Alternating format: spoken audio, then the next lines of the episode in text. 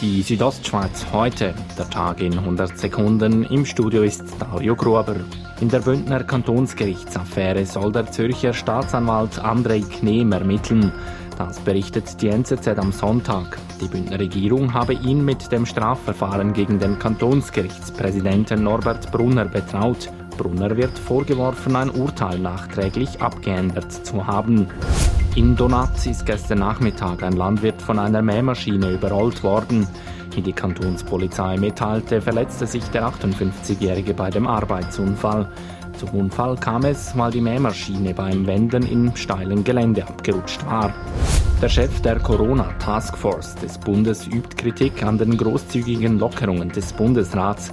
Die Schweiz sei nicht bereit, sagte Matthias Ecker in der NZZ am Sonntag.